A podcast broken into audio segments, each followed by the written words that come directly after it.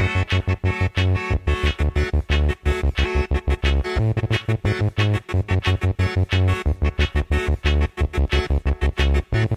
science joue un rôle absolument central. Non, c'est simplement que les, scientifiques sont des manches pour communiquer correctement. L'image est à l'envers. Comme un petit schéma vaut mieux qu'un long discours. Ah, je me suis perdu là, excusez-moi. Votre point Retournement de l'image. Nous sommes des scientifiques et nous avons nos outils. Lorsqu'on n'est pas scientifique, la vérité, on s'en fout. La science, euh, c'est pas, c'est pas de pur savoir qui se promène dans les airs, c'est toujours dans des individus que ça se porte.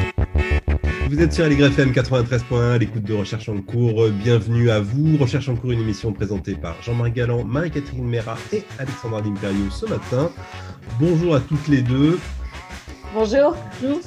Ce matin, on n'est pas en studio, euh, vous vous doutez pourquoi, bien sûr. Du coup, émission euh, enregistrée euh, en visio, à distance.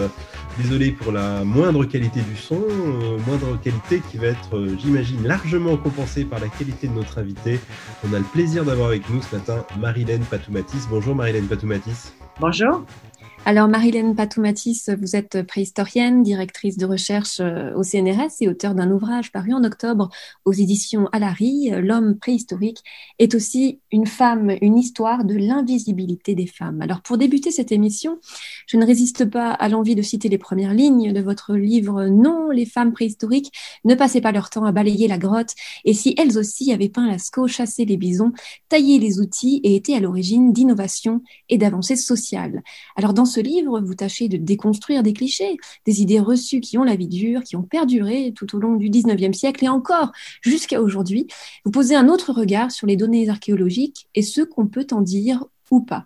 Alors une première question en préambule à cet entretien, pourquoi avez-vous ressenti le besoin, la nécessité peut-être d'écrire ce livre et pourquoi maintenant? Ben, C'est-à-dire que je me suis aperçue au fur et à mesure euh, des années dans ma, dans ma spécialité, dans ma discipline, qui est la préhistoire, je me suis aperçue qu'on parlait toujours de l'homme préhistorique et que ce n'était pas un simple mot. C'est-à-dire que le mot homme, c'était sous-entendait pas, comme on veut nous le faire croire, humain. Qu'en réalité, euh, on parlait vraiment du masculin, de l'homme et euh, que toutes les activités qui étaient euh, euh, les plus prestigieuses, les plus importantes, c'était les plus étudiées, notamment la taille des outils, que beaucoup de choses restaient dans l'ombre et notamment tout ce qui était attribué de façon péremptoire, on va dire, aux femmes, était n'était pas étudié. Était vraiment, on était, les femmes, leur participation était invisible. Jamais on a, je n'entendais le fait que peut-être c'est elle qui avait euh, inventé la maîtrise du feu, la, production du feu. Je n'ai jamais avant, entendu qu'elles avaient peut-être euh, inventé les, les, tailles des outils, enfin de certains outils, certaines techniques de taille, ni qu'elles ont peint. Donc ça m'a vraiment, je suis partie de ce constat, c'est pour ça que j'ai construit mon livre pour essayer de comprendre pourquoi c'était si fort, c'était si imprégné euh, dans nos esprits encore euh, actuellement, à la fois dans le populaire, hein, tout à chacun, hein, par euh, les films, etc. Ça perdurait et aussi parmi les préhistoriens actuels, les archéologues. Et alors, dans votre livre, vous expliquez bien que cet état de fait est lié aussi au contexte social dans lequel s'inscrit la naissance de la discipline préhistoire, justement au XIXe siècle. Quel était euh, ce contexte social avec, je crois, un modèle patriarcal dominant? En fin de compte, c'est le siècle où on va aussi hiérarchiser euh, ce qu'on va appeler les races. Et euh, dans, dans cette hiérarchisation des races, on va aussi hiérarchiser les deux sexes.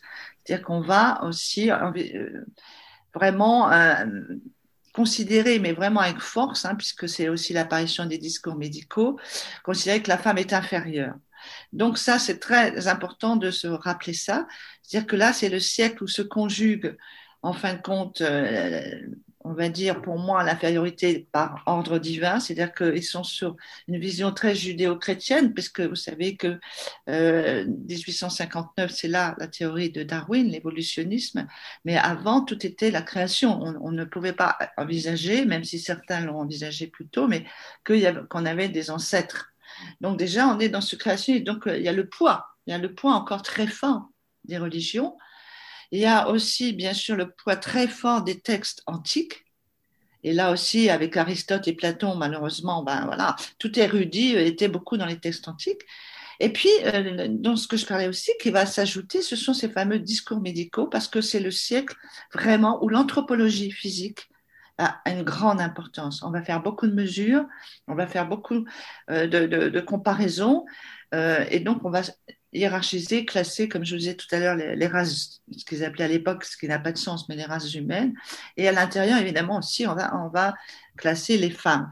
Et euh, par ces méthodes qui sont des méthodes maintenant qu'on a dénoncées, hein, c'est la malmesure de l'homme, comme disait Stephen Gould, c'est-à-dire qu'on va, par exemple, prendre des critères sur le cerveau euh, plus petits, donc euh, intellectuellement plus, plus, plus etc. Donc ça va jouer beaucoup parce que ces préhistoriens, ces précurseurs de la préhistoire, ils sont dedans, ils sont dans ça. Et en plus, évidemment, au niveau des lois et tout, on est des mineurs, hein, on est considérés comme des mineurs, c'est-à-dire qu'on dépend de son père et après de son mari. Donc là, la femme est vraiment cantonnée à des tâches domestiques, cantonnée dans son foyer. Euh, bien sûr, il y a quelques exceptions, mais en réalité, c'est ça, et la loi est, comme ça. Donc, on est vraiment dans ce système patriarcal avec aussi cette, cette perception de, de, de, côté très inférieur à la femme et très subordonné. Alors, ces premiers préhistoriens, qu'est-ce qu'ils vont faire? Eh ben, Forcément, ils vont calquer sur, euh, sur, sur euh, ces sociétés anciennes, ces sociétés préhistoriques, leur mode de vie, leur structure sociale. Et c'est évident que là, euh, la femme préhistorique est cantonnée à ses tâches donc, domestiques et puis à la procréation. Alors peut-être qu'on peut, euh, resituer quelques découvertes archéologiques majeures de l'époque et la façon justement dont, ont été interprétées les données scientifiques qui ont été récoltées. Ben, c'est clair que lorsqu'on a des présupposés comme ça, avoir des préjugés sexistes pour certains euh, des chercheurs, de ces savants, euh, quand on va faire des découvertes, je prends un exemple qui est très frappant, qui, qui pour moi est très porteur euh, de signification, la tombe du Birka. La tombe, en fin de compte, de, ce guerrier viking, donc, euh, qui date du Xe millénaire, là on sort la préhistoire, c'est, on est plus dans l'archéologie historique, euh, est découvert vers 1886. On trouve ce squelette et qu'est-ce qu'il a, ce squelette? Ben, Il est difficile à sexuer parce que euh, les squelettes, vous savez, ne sont pas toujours bien conservés, etc. Et il n'est pas facile des fois de sexuer, c'est-à-dire de définir si c'est un homme ou une femme, surtout quand le bassin est cassé, etc. Et donc, on, en regardait quoi? C'était pas que le mobilier funéraire, c'était le, les, pièces, les vestiges qui sont associés. Et là, forcément, on a découvert qu'il y avait deux chevaux sacrifiés, ça se faisait beaucoup pour euh, les tombes des élites, deux, chevaux sacrifiés, qu'il y avait des armes, et en plus, il y avait aussi un jeu de stratégie guerrière. Donc, évidemment, qu'est-ce qu'ils ont fait les archéologues de l'époque? Ils ont dit, c'est un grand chef viking, guerrier. Et donc, c'était venu même l'archétype pendant des dizaines d'années, jusqu'à 2010, c'était l'archétype chef viking. Vous savez, toute la vision imaginaire des vikings et tout, c'était presque Thor qu'on avait là, quoi. Donc, c'est ça qui était très intéressant. C'est que c'est de, constater qu'à chaque fois qu'on ne pouvait pas sexuer, on, les, squelettes, on les sexuait avec le mobilier associé. Donc, vous voyez ce raisonnement circulaire qui, fait un bien énorme. Parce qu'évidemment, vous allez augmenter le, nombre de tombes avec des armes, le nombre de tombes masculines avec des armes, mais en réalité, c'est pas forcément masculin. La preuve, c'est que si je reviens sur cette tombe de Birka, donc, euh, les 2010, euh, des, archéologues, notamment des femmes, reprennent l'étude, reprennent l'étude du matériel et font surtout des tests ADN. Et là, euh, je veux dire, c'est voilà. Hein. Donc, euh, qu'est-ce qu'ils vont trouver? C'est euh, XX, c'est pas XY. Hein. Donc voilà, ils font ils font de l'ADN nucléaire et ils vont tout de suite savoir. Donc là, c'est et ils découvrent que ce fameux grand chef, l'archétype du Viking dans toute sa splendeur, c'est une femme. Donc, euh, vous voyez, c'est très intéressant parce que du coup, ça, ça suscite plein de, de réflexions au niveau de la méthode scientifique. Et c'est là où on a souvent péché, euh, parce qu'en plus, ces premiers préhistoriens dont on parlait, mais même, même les la préhistoire au XXe siècle, euh, donc là aussi, elle, souffre encore de ça. C'est-à-dire que très souvent, quand on, on, a des, a priori, donc on, on associe, euh, par exemple, la robustesse d'un squelette, on disait c'est un homme. Et là, nous, au paléolithique, par exemple, et tout, on a, on a des, des, squelettes qui ont changé de sexe. Donc, par exemple, l'homme de Menton, euh, qui est du paléolithique supérieur, un, ancêtre direct, sapien, est devenu madame, la dame du Cavillon. Donc, parce que présupposé, c'est robuste, il y a des insertions musculaires puissantes, c'est forcément un homme. Ben non, ben non. Euh, il, y a du mobilier, euh, il y a de la parure, c'est une femme. Ben non, il y a plein d'hommes parés. Il y a des armes de chasse, c'est un homme. Ben non, pas toujours. Et donc, euh, ça, c'est très, très important parce que ça a amené évidemment beaucoup de biais méthodologiques. Euh, et, donc, euh, je crois qu'il faut faire très attention justement quand on analyse ces données, c'est de bien aussi voir ce qui peut justement euh, biaiser les résultats parce que on lit ça au contexte historique, euh, c'est-à-dire qu'on à la pensée. Donc, si on est dans un système patriarcal, on va avoir tendance justement à véhiculer ces images de la division sexuelle du travail, par exemple. Donc, il faut s'en dégager.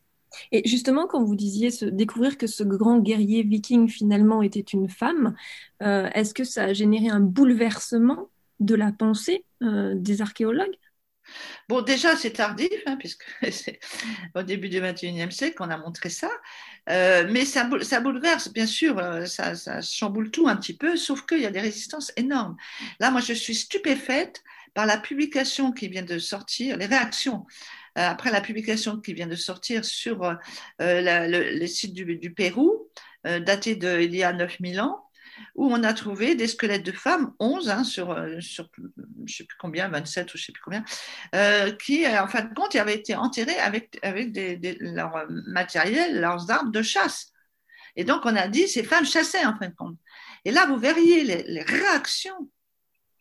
Mais c'est incroyable. C'est-à-dire qu'on a l'impression que si on dit euh, que les femmes chassent, même s'il y a ces preuves que les femmes étaient des guerrières, certaines dans certaines sociétés, évidemment.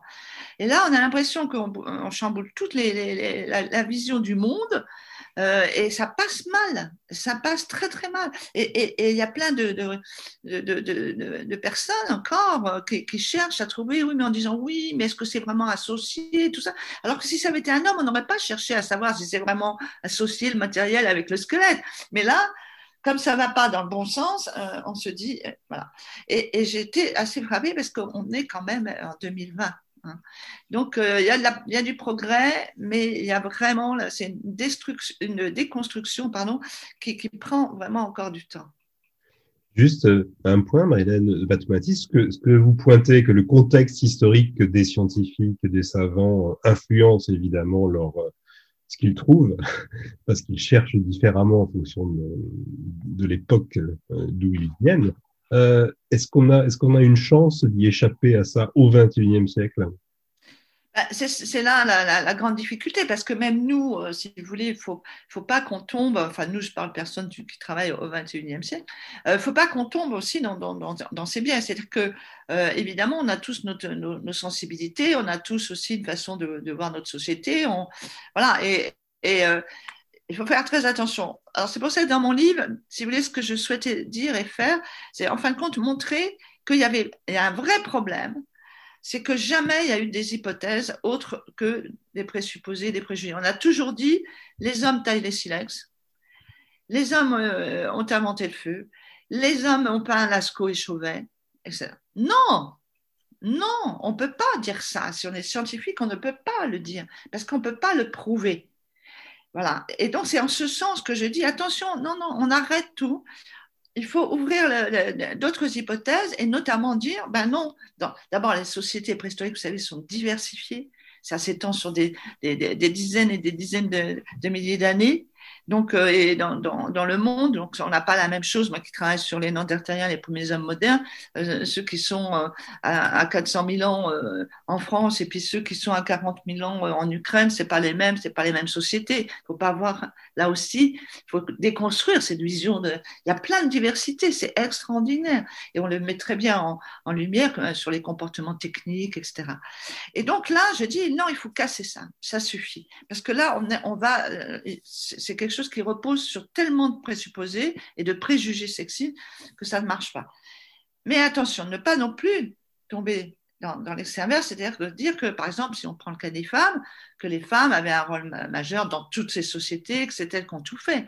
Voilà, il ne faut pas faire ce que eux nos, prédécesseurs préhistoriens, enfin encore maintenant, euh, surtout masculins d'ailleurs, font. C'est-à-dire que là, moi, ce que je dis, il faut ouvrir le champ des possibles. Parce qu'à ce moment-là, vous allez voir, il va y avoir plein de découvertes. Et ça commence. Parce que, euh, vous savez, c'est une donnée bien connue en sciences, je pense que vous, euh, vous, vous le savez très bien, si on ne peut pas trouver ce qu'on ne cherche pas. C'est-à-dire que si vous pensez que c'est pas possible, que ça n'existe pas, ben vous n'allez jamais trouver. Moi, j'ai travaillé beaucoup sur Néandertal, c'était la même chose. Vous savez, on disait les Néandertaliens, c'est vraiment inférieur à Sapiens, etc. Voilà. Bon, j'ai essayé de démontrer, et puis maintenant, c'est devenu un dieu, hein, Néandertal.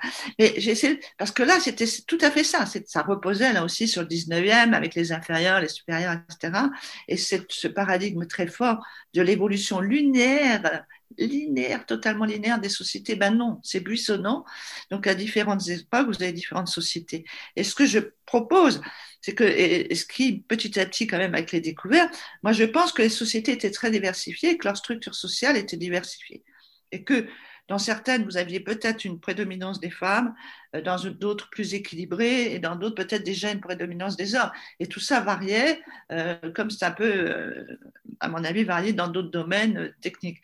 Donc, je, je crois que c'est pour ça que, comme vous le dites très justement, il faut faire attention à sa période, parce que là, on aurait tendance, puisque ça fait tellement euh, longtemps qu'on a mis les, femmes euh, justement dans la grotte, de les faire sortir, oui, mais il faut aussi ne pas tomber dans, ce biais-là, de nouveau, dans ce biais historique.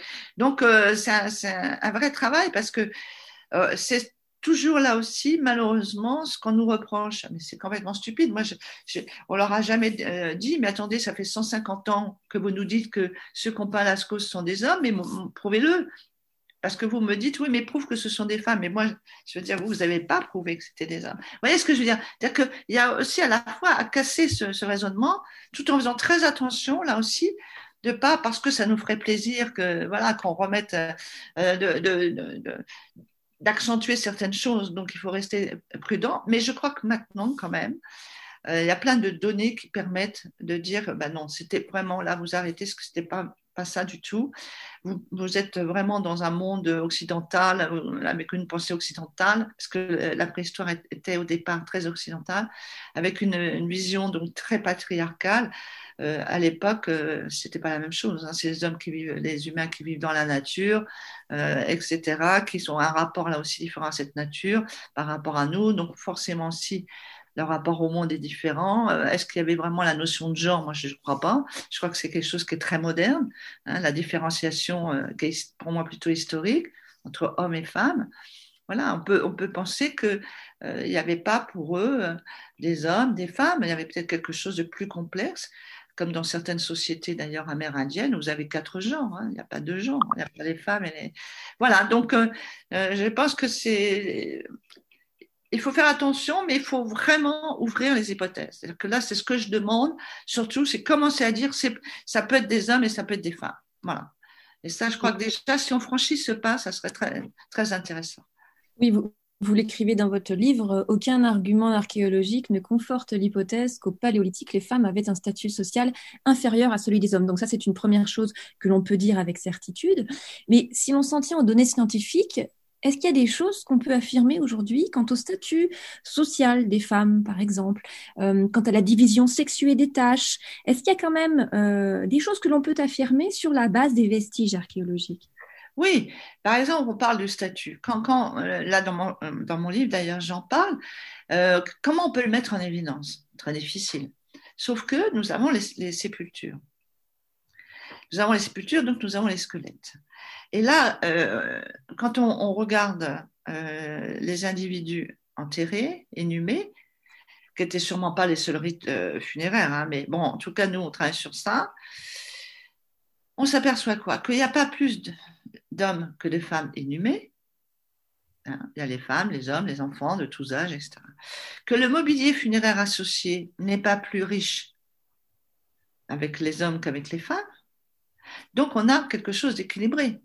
C'est-à-dire que le statut des inhumés, des défunts, est équilibré. Il n'y a pas prédominance. Donc, on peut raisonnablement penser qu'il en fut de même dans, la, société, dans dans le, monde des vivants, si j'ose dire. Donc ça, c'est quand même très important parce qu'on va voir plus tard, justement, quand il y a une hiérarchisation, quand il y a une différenciation accentuée, on voit très bien la différence de traitement des défunts.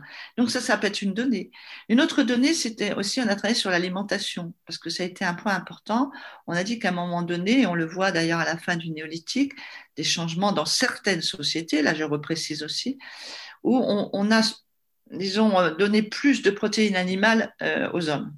Hein, et donc aux femmes. Et là, on voit très bien que c'est une société justement qui va faire une vraie division sexuelle du travail, avec il faut des hommes plus forts, plus robustes parce qu'ils vont faire des tâches difficiles, notamment ils vont être des guerriers, etc. Alors qu'au paléolithique, par exemple, quand on fait nos études biogéochimiques sur les squelettes pour savoir euh, l'alimentation des individus, on s'aperçoit qu'il n'y a pas de différence. Les femmes à l'époque, voilà. Donc ça, ça peut là aussi montrer. Un autre point très très important qu'on voit, c'est que tout ce qui est lié euh, à la représentation humaine, ce sont les femmes. C'est-à-dire que l'art pariétal ou l'art mobilier, c'est-à-dire les statuettes et tout ça, en fin de compte, si vous voulez, sont essentiellement des animaux. Et au niveau des humains, il y en a moins. Et parmi ces humains, c'est 80 à 90% du féminin. C'est-à-dire que vous avez des statuettes féminines, vous avez des silhouettes sur peintes ou gravées sur les grottes, et vous avez beaucoup de vulves. Donc on est dans du féminin. Et là aussi, c'est important, parce que c'est à l'intérieur des grottes, mais c'est aussi à l'extérieur avec les petites pièces mobilières. Donc, le féminin, là, est considéré. C'est-à-dire que la, représentation et tout, il n'y a quasiment pas de phallus, il n'y a quasiment pas de silhouette masculine, très peu. Donc, il y a quelque chose là quand même qui est, important, qui montre qu'il y avait une place importante dans cet art, donc qui est très symbolique à l'époque. Hein. on n'est pas l'art pour l'art, il hein, ne faut pas des beaux tableaux. Euh, donc, donc, si là aussi le féminin a une place importante dans cette dans cet art symbolique, ça veut dire que le statut, là aussi, des femmes en tant que dans la société était, était important. Donc, vous voyez, il y a quand même plein de données qui commencent à, montrer que c'est autre chose que ce que nous on a voulu nous dire. Parce que c'est justement parce qu'on a changé ce regard qu'on analyse aussi différemment. Sur les, sur, les, sur les Vénus et tout ça, il y a toujours eu un, regard, moi, ce que j'appelle le, le melgaise. C'est-à-dire qu'on a pendant très longtemps eu essentiellement des préhistoriens masculins, des hommes, hein, qui ont analysé. On a eu beaucoup, et encore, il y en a encore beaucoup dans l'art. Vous voyez, c'est très récemment que les femmes ont regardé ça. Et donc, là, parce que là aussi, pourquoi penser comme on l'a pensé pendant des dizaines d'années que c'était les, sculptures, les peintures étaient faites exclusivement par des hommes. Les petites Vénus, là, elles ont peut-être été faites par des femmes, pour des femmes.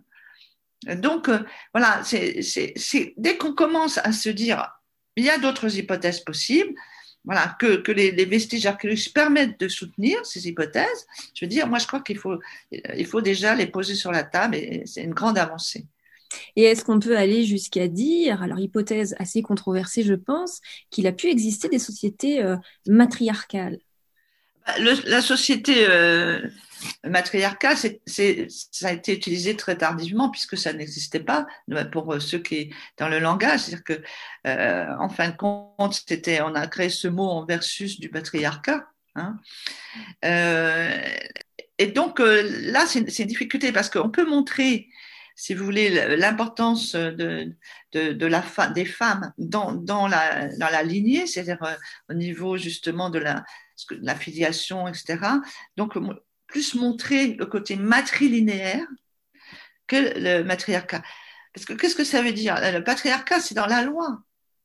C'est-à-dire que là, là, nous, on ne sait pas, il n'y a pas de loi, enfin, on n'a pas de code. Euh, enfin, en tout cas, on n'a pas déchiffré s'il y avait un code sur les parois, des, symboles qui voulaient peut-être dire quelque chose. Mais je veux dire, c'est, c'est, pas, on ne peut pas le, montrer. On peut montrer un équilibre, on peut montrer que euh, probablement, parce qu'à ces époques-là, c'est très important.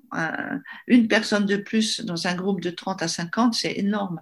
Donc euh, probablement que là aussi, euh, la, procréation, la, sauvegarde d'une vie, donc c'est très important. Peut-être on fait ces petites Vénus pour faire des amulettes protectrices lors des accouchements, je ne sais pas. C'est des hypothèses, mais c'est très très important parce que c'est de, cette descendance qu'il euh, y a la survivance des clans. Donc, euh, probablement que c'est quelque chose qui, euh, qui devait être très, très important, d'où ce nouveau regard de dire, mais peut-être que c'est à travers ces, figurations féminines et tout, on avait quelque chose de très matrilinéaire.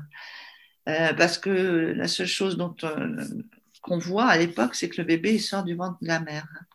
Il faut effacer l'image de au paléolithique, notamment avec les chasseurs-cueilleurs, de les parents, les enfants. Hein, ça c'est terminé. Il y pas, c'est pas comme ça. C'est clanique. Hein, c'est un groupe. D'ailleurs, on voit qu'il y a la consanguinité, par exemple.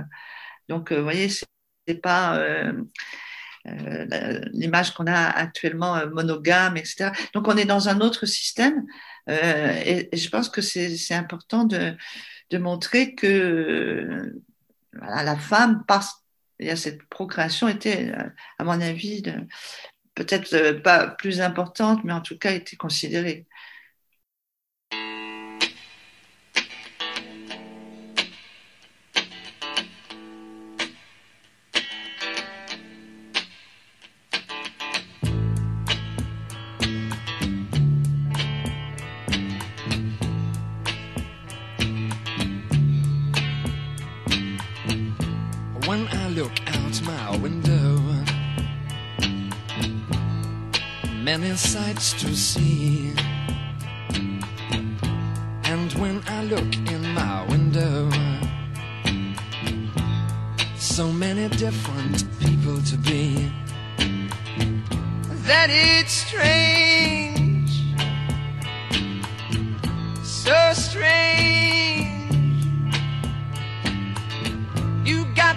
Up every stitch. You got to pick up every stitch. You got to pick up every stitch. Mm-hmm. Must be the season of the witch.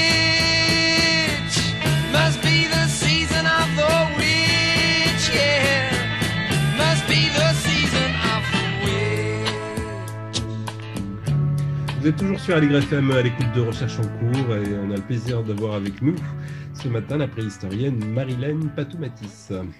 Alors Marilène Patoumatis, euh, ce bouleversement du regard porté sur l'archéologie euh, est-il surtout une histoire de femmes ben, Je pense euh, malheureusement qu'en grande partie.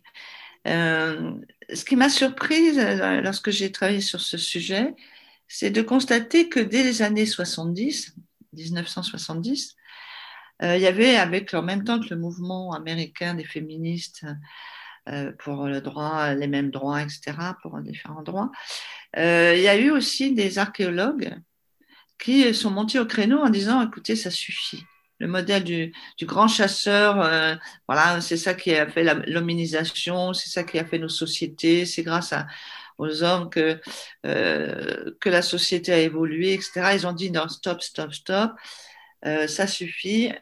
Regardez comment la cueillette est très importante, l'économie de cueillette est très importante dans les derniers peuples chasseurs-cueilleurs, beaucoup plus que la chasse qui est plus aléatoire. Donc euh, l'économie repose en grande partie sur, sur le végétal. Et elles ont essayé de changer ça et de dire, ben voilà, on va casser. Peut-être que dans la préhistoire, justement, c'est plutôt le, côté de l'économie basée sur la cueillette plutôt que sur la chasse qui était important. C'est pas bien passé. c'est resté très, voilà. Euh, face au grand colloque qui s'appelait Man's, Hunter, euh, c'est sûr que ça, ça a été, euh, c'est pas bien passé. Euh, donc c'est resté un peu lettre morte, vous voyez, c'est pas pénétré, ça n'a pas du tout pénétré. Et dans les mêmes, mêmes années, ah ben, un tout petit peu plus tard, il y a eu des grandes fouilles archéologiques, des périodes un petit peu plus récentes, à, à l'est de l'Europe, dans les sociétés qu'on appelle les Kongan et tout ça. Et on, on, là, il y a eu d'autres archéologues qui ont fait des recherches dans ces 70-80 et qu'elles sont revenues, elles, avec un autre, une autre façon de voir les choses, c'était euh, les statuettes. Les statuettes féminines, ça représente des divinités féminines et, des déesses mères. Voilà, c'était la grande époque de, la déesse mère. On a dit, là, il y a même eu euh, euh, des livres formidables hein, sur, sur ça. Et Merlin Stone même a écrit un livre provocateur, enfin le titre provocateur, Quand Dieu était une femme. vous imaginez la secousse. Alors, donc, et d'ailleurs, ça reste un petit peu, d'ailleurs, encore cette. Mais là aussi, euh, je dois dire pour la préhistoire, c'est-à-dire pour les périodes anciennes, hein, ce que j'appelle la préhistoire, moi, c'est le paléolithique et le néolithique. Euh, donc c'est là où on est chasseur-cueilleur, ensuite on devient producteur, mais on n'a pas encore, euh, bien sûr, c'est pas l'âge des métaux. Hein. Donc euh, on est dans la pierre, la taille des pierres, etc. Et donc c'est intéressant de voir que ça ne pénètre pas. C'est-à-dire que c'est c'est l'archéo- l'archéologie du genre qui va prendre naissance, qui va se développer beaucoup dans le monde anglo-saxon, a du mal à pénétrer en Europe, en France aussi. On peut la Et- définir, peut-être, l'archéologie du genre. Qu'est-ce que. Non, l'archéologie du genre, si vous voulez, pour, pour elle, il y avait deux, il y avait deux, euh, deux choses à faire. Premièrement, c'est dénoncer l'archéologie patriarcale. C'est-à-dire qu'en fin de compte, elle, elle montrait, à juste titre, surtout dans ces années 80, que- que l'archéologie était très masculine, avec un regard très masculin. Euh, le terrain notamment était occupé, c'est-à-dire les fouilles, c'est très important, l'archéologie repose sur des fouilles, on sort, raconte pas des belles histoires, on s'appuie sur des fouilles archéologiques et l'analyse du matériel qu'on sort de ces fouilles archéologiques. Que c'était essentiellement des hommes qui dirigeaient ces terrains, donc euh, les objets euh, et tout ça étaient très euh, toujours regardés par ce, par ce côté euh, masculin et euh, notamment les outils. On a beaucoup de, de, de travaux, beaucoup d'hommes ont travaillé sur les outils. Moi, je vois même encore maintenant ceux qui travaillent sur. euh, Il y a, des femmes, mais c'est majoritairement encore des hommes. Donc que que la, la recherche était biaisée parce qu'en fin de compte, on, ne s'intéressait qu'aux objets supposés masculins, supposés être faits par des hommes, etc. Ce maintenant, on a démontré qu'une femme peut tailler les silex. hein. Et, donc, elles, ont elles ont déconstruit et elles ont montré que on pouvait regarder ça, analyser ça différemment. Elles sont revenues justement sur euh, le fait que le rôle important des femmes dans ces sociétés en disant que la cueillette, c'est quelque chose de très important, etc. Donc, elles sont revenues, si vous voulez, sur, sur euh, ces visions, sur aussi le, côté de, des divinités féminines et tout. Donc, de regarder, de prendre les femmes comme sujet. Et de ne pas partir sur simplement euh, les objets et de travailler que sur euh, les techniques. Ça, c'est vrai qu'on a des, tonnes et des tonnes d'articles sur euh, comment faire un, éclat le Valois, comment faire, voilà. Et donc de changer, de regarder, de voir ça un peu différemment. Donc c'était quand même très intéressant. Mais ça passe mal, c'est mal, mal passé. et c'est seulement, on va dire, dans les années 2000 que certaines, certains ouvrages, euh, en, France en particulier, et, là récemment, cer- certaines thèses euh, sont, axées sur te- cette archéologie du genre, c'est-à-dire qu'on va regarder différemment et proposer d'autres hypothèses que les, hypothèses qu'on entend depuis euh, des, dizaines et des dizaines d'années.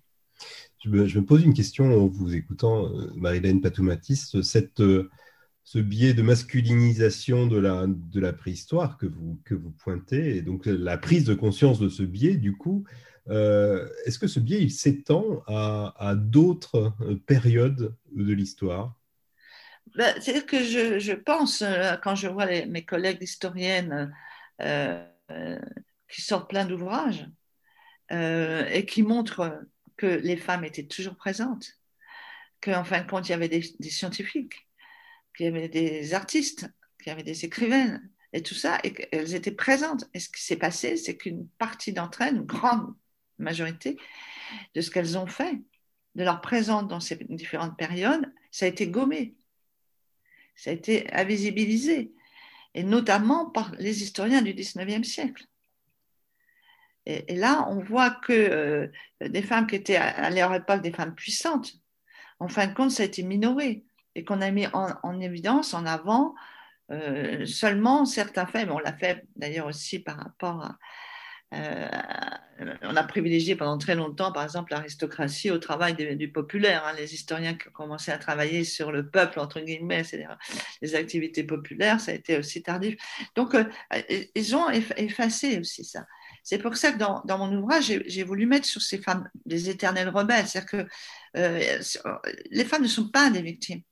Elles, sont contraintes, elles ont, souffert, elles souffrent énormément encore de, à cause de- de- des hommes, mais elles ne sont pas en victime, elles ont toujours lutté euh, à leur façon, et, euh, mais même aussi de façon ouverte. Donc euh, là aussi, c'était très important. Et quand j'ai fait ça, je me suis aperçu le nombre considérable de femmes Je veux dire, quand j'ai travaillé sur les femmes de 48, 1848 de la Révolution, c'est incroyable ce nombre de femmes qui se sont battues pour le droit de vote et tout ça. Elles étaient très nombreuses dans ces sociétés du 19e très, très, très difficiles.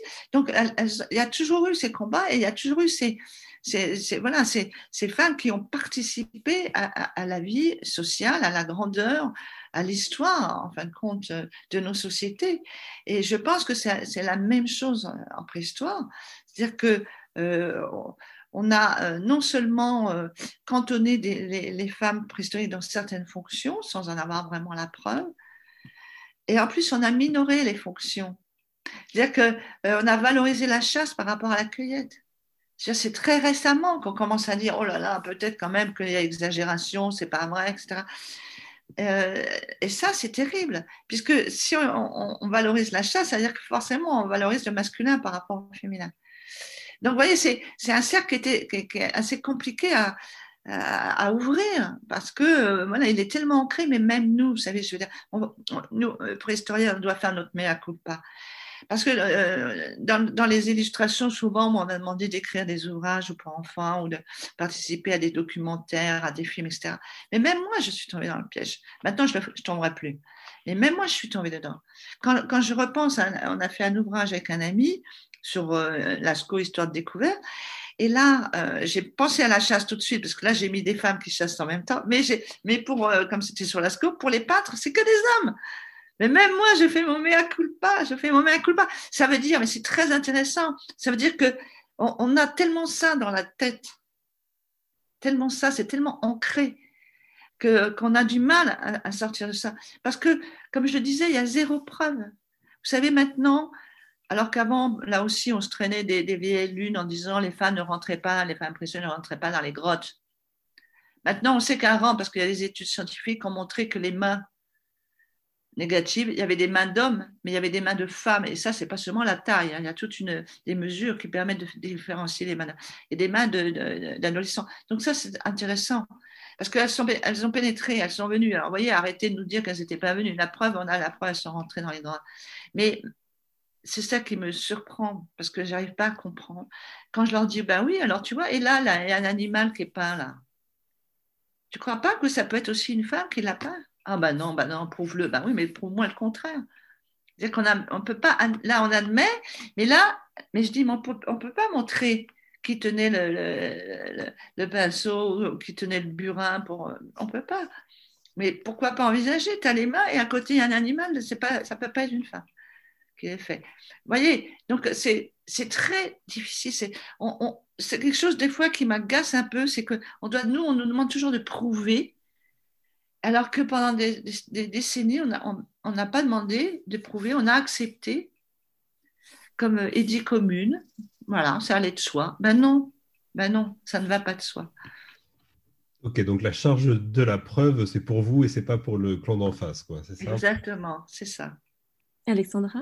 Alors, je suppose qu'une partie du défi, et on, vient un petit peu de l'évoquer, euh, et votre présence aujourd'hui va y contribuer, ça va être consister à, transformer un peu les représentations populaires euh, que l'on se fait de la préhistoire, qui est une époque qui fascine en fait quelque part et qui est souvent prise comme point de repère d'un état de nature du genre humain. Et euh, parce qu'il y a beaucoup de représentations sur la préhistoire de films. Euh, on peut penser euh, à des bandes dessinées, euh, par exemple. Est-ce que vous pensez que vos travaux vont permettre aussi de changer cette représentation populaire et comment on pourrait mieux représenter, euh, représenter les femmes dans, certaines œuvres culturelles? Oui, moi je suis, je suis optimiste. Je suis optimiste parce que j'avais rencontré les mêmes difficultés avec quelques autres collègues. on était très minoritaires dans les années 90 euh, quand j'avais commencé vraiment à travailler sur les non-dertaliens, euh, à faire reconnaître que les non-dertaliens, c'était ce que j'avais appelé, appelé, dans un autre de mes livres une autre humanité, mais une humanité. Euh, et, donc de, de, de, de, montrer tout ce qu'ils pouvaient faire et, et, tout leur savoir. Et ça avait été très difficile. Et maintenant, c'est passé. C'est-à-dire que petit à petit, si vous voulez, euh, les choses se greffent, euh, euh, voilà, ça, ça, devient acceptable à un moment donné. Eh et en plus, on a eu la chance, évidemment, avec les Néandertaliens, d'avoir en 2010 un papier qui a tout révolutionné, puisqu'on a dit que les Eurasiatiques, nous avions dans nos génomes entre 1 et 4% Donc, évidemment, ça a changé le regard, hein, parce qu'on ne peut pas avoir quand même des gènes d'un total abruti. Donc, c'est sûr que ça fait progresser. Et maintenant, euh, c'est justement comme on sait qu'ils peuvent faire des choses, on découvre plein de choses. Donc, je pense que le phénomène sera le même, le processus va être le même à mon avis. En tout cas, j'espère, mais peut-être qu'il y aura peut-être euh, peut-être plus de réticence parce que là, nous sommes dans l'actualité que malheureusement certains encore veulent maintenir certains privilèges masculins. Donc peut-être ce sera plus difficile que pour défendre un homme fossile qui a disparu. Mais euh, ça, me paraît euh, quand même prometteur dans le sens où au moins on, se pose la question, on va, j'espère, mais c'est ce que je vois dans, dans, les réactions. Hein. Au moins on va se poser la question et, j'ai souvent eu ces réactions de dire oh, mais vous avez raison. Mais pourquoi, pourquoi ce ne serait pas une femme, comme pas un Orox à Lascaux ou le lion de Chauvet? Pourquoi? D'un seul coup, même des gens, vous voyez, qui ne sont pas des spécialistes et tout, se posent cette question en se disant, mais c'est vrai, en fin de compte, rien ne prouve, euh, voilà. Et, l'absence n'est pas une preuve, encore moins la preuve de l'absence. Hein. Donc, euh, je pense qu'à un moment donné, là, euh, les choses vont avancer. Puis, je crois qu'à ce moment-là, peut-être dans les études, justement dans les thèses, dans, dans, tous les travaux universitaires, il y aura peut-être plus, là aussi, de recherche en ce sens et en tout cas avec un nouveau regard, et donc les choses vont, bouger. Sur, sur, euh, sur l'art, par exemple, sur l'interprétation des statuettes euh, qu'on appelle les Vénus et tout, depuis 2000, bon, il y avait déjà eu les travaux de Claudine Cohen sur ça, qui avait déjà commencé à dire, bon, en fin de compte, les femmes, c'est quand même important dans ces sociétés. Petit à petit, ça fait son chemin. Euh, voilà, et maintenant on travaille plus sur les comportements, disons, euh, euh, quotidiens de subsistance. On s'aperçoit, bah, attendez, il y a peut-être une participation des femmes à la chasse, à la taille du silex, etc. Donc, je pense qu'il faut être optimiste en ce sens, c'est-à-dire qu'il y a quand même, ça suscite la, la réflexion. Et même moi, je me dis, euh, ce travail m'a permis euh, de, changer parce que c'est vrai que je m'étais jamais euh, rebellée, si j'ose dire, contre le fait qu'on me dise c'est des hommes qui taillent les, outils. donc, parce que c'était la commune renommée. Et voilà. Et en fin de compte, d'un seul coup, quand je dis, mais oui, mais pourquoi? Quand on voit beaucoup de préhistoriennes qui sont excellentes tailleuses, hein, font beaucoup d'expérimentation, ils taillent aussi bien que les hommes. Et, voilà, donc, je pense que ça fait quand même réfléchir. Et je pense aussi, ce que je souhaitais remettre en question, c'est euh, là, on, est, on sort du 19e, mais pourquoi ça a perduré au, au 20e siècle, cette vision sexuée du travail, cette division sexuelle du travail? Parce que euh, les, préhistoriens se sont beaucoup appuyés sur euh, l'ethnographie. Et donc, ils ont été regardés ou ils se sont appuyés sur les travaux des ethnologues euh, qui ont montré que dans beaucoup de sociétés, il y avait ces divisions sexuelles du travail, où les femmes étaient, euh, ne, tuaient pas avec des armes tranchantes, euh, voilà, donc elles tuaient avec des gourdins, mais ne chassaient pas vraiment, que les femmes étaient à la cueillette, qu'elles travaillaient sur toutes les matières molles, souples et tout, et que les hommes, c'était plutôt les matières dures, donc par exemple les pierres, etc. Donc ça appuyait beaucoup sur ça. Alors moi, je pense à un, biais méthodologique. Je vais vous dire pourquoi très rapidement. Simplement déjà, premièrement, euh, c'est assez euh, péjoratif vis-à-vis de ces peuples-là. Moi, j'ai eu la chance de vivre trois mois au Calari avec les, les San, les Bushmen, comme on les appelle. Euh, et c'est de considérer que ces peuples, ces derniers peuples chasseurs-cueilleurs, parce que maintenant ils sont tous massacrés, hein, enfin, ou ils disparaissent, n'avaient pas évolué. C'est-à-dire que pendant 10 000 ans, vous voyez, ils n'ont pas évolué. Ils sont restés tels que, c'est-à-dire c'est des, hommes préhistoriques fossiles. Paf Vous voyez, euh, puisque le, néolithique, ça peut euh, il y a à peu près 12 000 ans, c'est l'apparition du néolithique, sédentaire, etc., agriculteur et, et éleveur. Donc là, on parle des derniers chasseurs-cueilleurs. Donc c'est, ah ben, pendant 12 000 ans, ils n'ont pas évolué. Vous vous rendez compte? Alors que quand même ces sociétés, moi je suis bien placée pour l'avoir vu avec mes au Botswana, euh, vous voyez, euh, ils ont eu des- migrants parce que c'était eux vraiment qui habitaient à l'origine l'Afrique australe. Ils ont vu arriver des migrants, ils ont vu les Bantous, etc. Donc ils ont changé, ils ont changé leur façon de etc. Euh, ils ont vu après arriver les blancs, donc tout ça. Donc c'est pas, ils sont pas figés euh, dans le temps sans avoir évolué. Donc c'est pas, c'est, moi je trouve que là c'est très compliqué à accepter parce que pour moi c'est vraiment un biais. Euh, autre chose aussi, euh, quand on lit par exemple justement quelqu'un que j'apprécie beaucoup, euh, Descola, on voit très bien qu'aussi la vision des ethnologues occidentaux sur ces peuples-là, que ça entraînait des biais. Parce que pour nous, par exemple, il y a une séparation, là aussi, c'est comme pour les, sexes, hein. il y a une séparation en deux, nature-culture. Pas, pas, pas, pas, du tout. hein. C'est-à-dire que c'est beaucoup plus complexe et que c'est très, très flou. Chez, beaucoup de peuples, cette vision est complètement différente. La vision du genre est complètement différente, etc. Donc, là aussi, c'est un biais. C'est pas parce qu'on voit ça, on, peut très bien mal interpréter parce qu'on interprète avec aussi notre, no- no- no- notre structure sociale, notre structure mentale créée par notre société. Donc, vous voyez, euh, parce que c'est pour ça, parce que les gens disent oui, mais on n'est plus au 19e, mais n'empêche, on dit toujours qu'il y a. Oui, parce qu'on s'appuyait beaucoup sur ces données euh, ethnographiques. Et alors que c'est assez drôle, parce que d'ailleurs, il y a des données qui vont euh, à contrario de ça. hein. C'est-à-dire qu'il y a des données qui montrent, par exemple, que beaucoup de dessins par, les, aborigènes, c'était les femmes qui les faisaient, hein, les peintures et tout.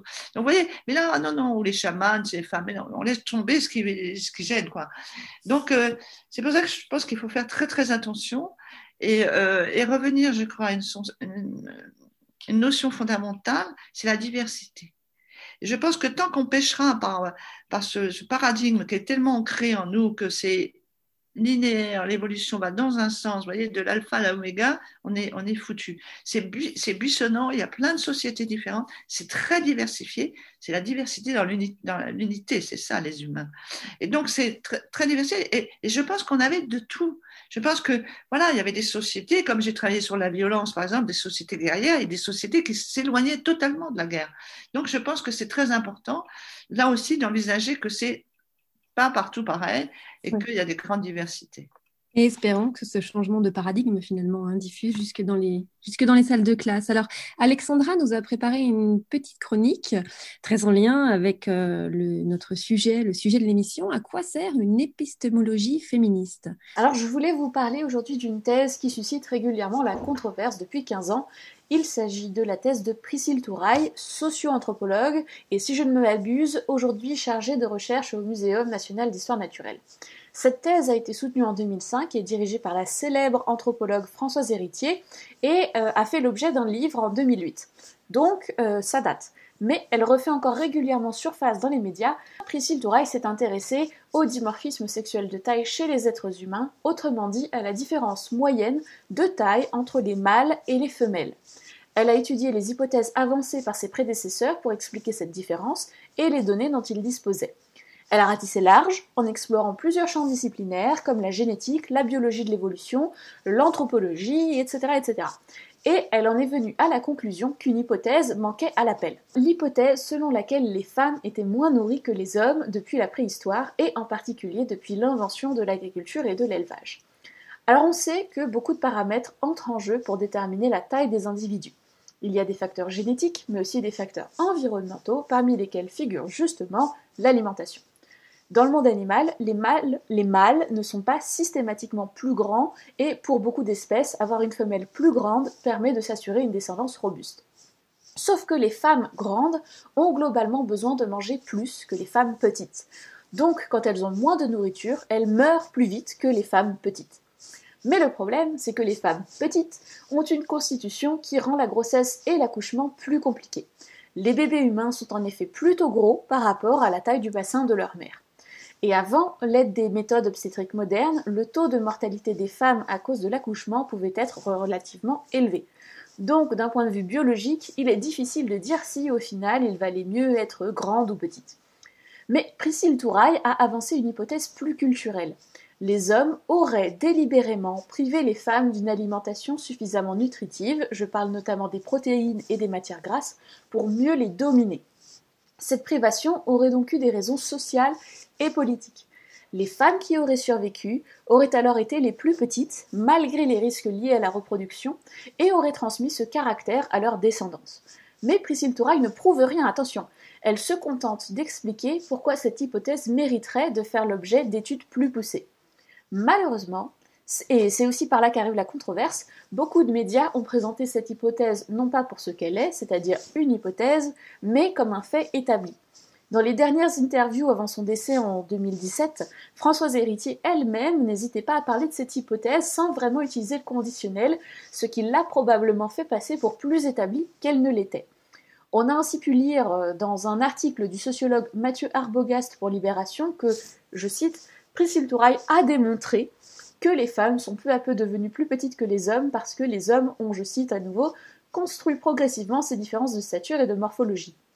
Dans une tribune pour le Figaro, le philosophe Philippe Lemoine regrette que cette thèse ne donne aux féministes, je cite, une satisfaction un peu dérisoire, qu'il qualifie même de puérile. Qu'est-ce que vous inspire cette jolie controverse, Alexandra?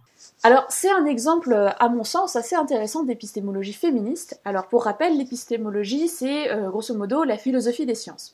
Et l'approche féministe propose d'interroger de manière critique la manière dont les sciences, la science fonctionne et dont les connaissances sont produites.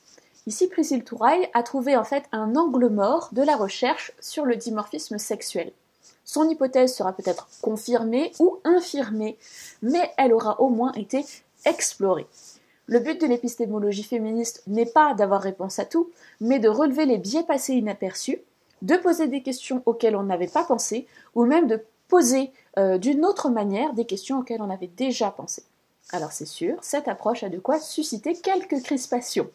Mais au fond, il s'agit du fonctionnement normal de la science, fait d'à-coups, de controverses et de remises en question. Merci beaucoup, Alexandra. Marilène Patoumatis, j'imagine que vous connaissez bien cette controverse. Qu'est-ce qu'elle vous inspire? Oui, bon, il y a toujours des réticences. Euh, en tout cas, ça s'appuie, il y a quand même des données, euh, là publiées récemment, euh, euh, qui montrent que dans certaines populations néolithiques, notamment en Europe centrale, et là, on a beaucoup, beaucoup de squelettes, c'est mieux qu'au paléolithique, donc on peut faire même des statistiques. On a, découvert que les femmes euh, étaient extrêmement robustes. Hein, qu'elles étaient très puissantes, qu'elles avaient une musculature très très forte et, et, qui étaient liées à leurs travaux dans l'agriculture notamment. Euh, parce qu'il y a des traces de, gestes, enfin, qui, marquaient, euh, en fin de compte, euh, ces, gestes répétitifs et tout, ça se marque sur les os. Donc, on a pu déduire, par exemple, qu'elle broyait des, grosses mules et tout, les graines et tout, qu'elle faisait ça très souvent, qu'elle labourait. Enfin. Et donc, ça, c'est intéressant parce que là, ces populations, si j'ose dire, de, ces femmes d'Europe centrale néolithique montrent justement que elles étaient non seulement bien nourries, et qu'elles étaient très, très costauds, très fortes. Donc ça existe. Ça existe, et c'est vrai que euh, à certaines périodes, euh, on, on, voit des, des basculements euh, au niveau de, de, de, de l'alimentation. Euh, ce qu'on n'observe pas au, euh, au, début du néolithique, ce qu'on n'observe pas non plus au paléolithique, mais qu'à un moment donné, c'est vrai que certains, en tout cas certains squelettes, mais là aussi pas tous, certains squelettes féminins montrent ces carences notamment en protéines et en protéines animales, parce que je vous dis, on peut savoir euh, le, régime des individus. Donc ça, c'est vrai que ça, à un moment donné, ça apparaît. Et ça s'est poursuivi. Combien de fois, regardez, euh, on, peut lire dans des romans, dans des textes, que, euh, on donnait plutôt aux garçons, prends le plus gros morceau de viande, etc. Et quand il n'y avait pas de viande pour tout le monde, de donner aux garçons. C'est venu jusqu'à chez nous. Euh, donc c'est quelque chose qui s'est sûrement enraciné quelque part dans, la fin de ce néolithique, à mon avis, euh, dans, certaines sociétés, ça a perduré. Alors euh, c'est le problème de l'œuf et la poule, euh, dans le sens où les activités aussi nécessitent certaines aptitudes. Hein.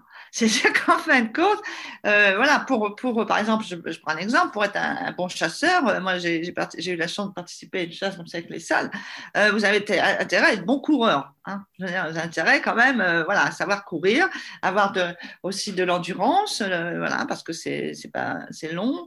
Donc il faut des aptitudes physiques. Et là, c'est clair aussi que ça, c'est l'apprentissage. C'est l'apprentissage de ces activités. Et l'apprentissage lié aussi à une alimentation. Ça, c'est clair que si vous devez, euh, nous, euh, on n'a pas besoin de, de 4000, euh, calories par jour, euh, kilocalories par jour, parce que nous, on est derrière sur une chaise. je vois pas. Mais si vous devez avoir une activité très très physique, vous devez de- avoir aussi. Donc, je pense que c'est lié à ces activités. C'est-à-dire qu'en fin de compte, certaines activités demandaient d'avoir plus de robustesse, etc.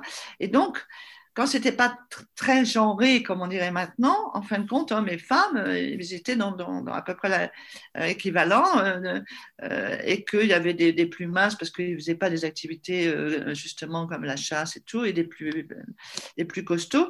Donc, mais après, on voit que c'est vrai que on, va avoir notamment avec la caste qui se met en place, les castes et les élites au néolithique, à la fin du néolithique en particulier, la caste des guerriers. Euh, c'est clair que c'est la fonction qu'a créé l'organe, si j'ose dire. hein. Je veux dire, je suis un peu. C'est-à-dire que là, il faut que ça soit des gens robustes, etc. Que voilà. Et donc, vous allez muscler, vous allez faire, des, des mouvements qui vont faire que vous allez être euh, en- endurant, que vous allez être plus costaud, etc. L'alimentation, vous allez augmenter les protéines, notamment les protéines animales. Ma, ma- ma distanciation par rapport à ça, qui est très intéressant, cette, cette thèse, c'est que je suis pas sûre que ça soit conscient. Je pense qu'à un moment donné, si vous voulez, c'est la fonction qui a fait ou- et que euh, ça a accentué, évidemment, ça a été accentué. Si on, on- on laisse les femmes euh, à la maison euh, s'occuper des enfants, etc., c'est sûr, vous n'allez pas faire du champion du monde de la course. hein. Donc, euh, vous voyez ce que je veux dire? C'est-à-dire que c'est. Après, ça a peut-être Il faut été- introduire un peu, de, un peu de complexité finalement dans toutes ces questions-là, mais malheureusement, on in- on n'épuisera pas le sujet. Dommage, dommage. Oui, de la complexité, vous avez raison. Et merci, merci infiniment euh, pour ce riche entretien. Je rappelle euh, le titre de votre ouvrage, euh, L'homme préhistorique est aussi une femme aux éditions Alary. Merci à toutes et à tous et à bientôt pour une prochaine émission de Recherche en cours.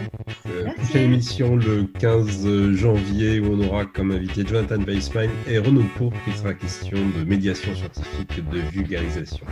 Merci à vous de nous avoir suivis. Thank you.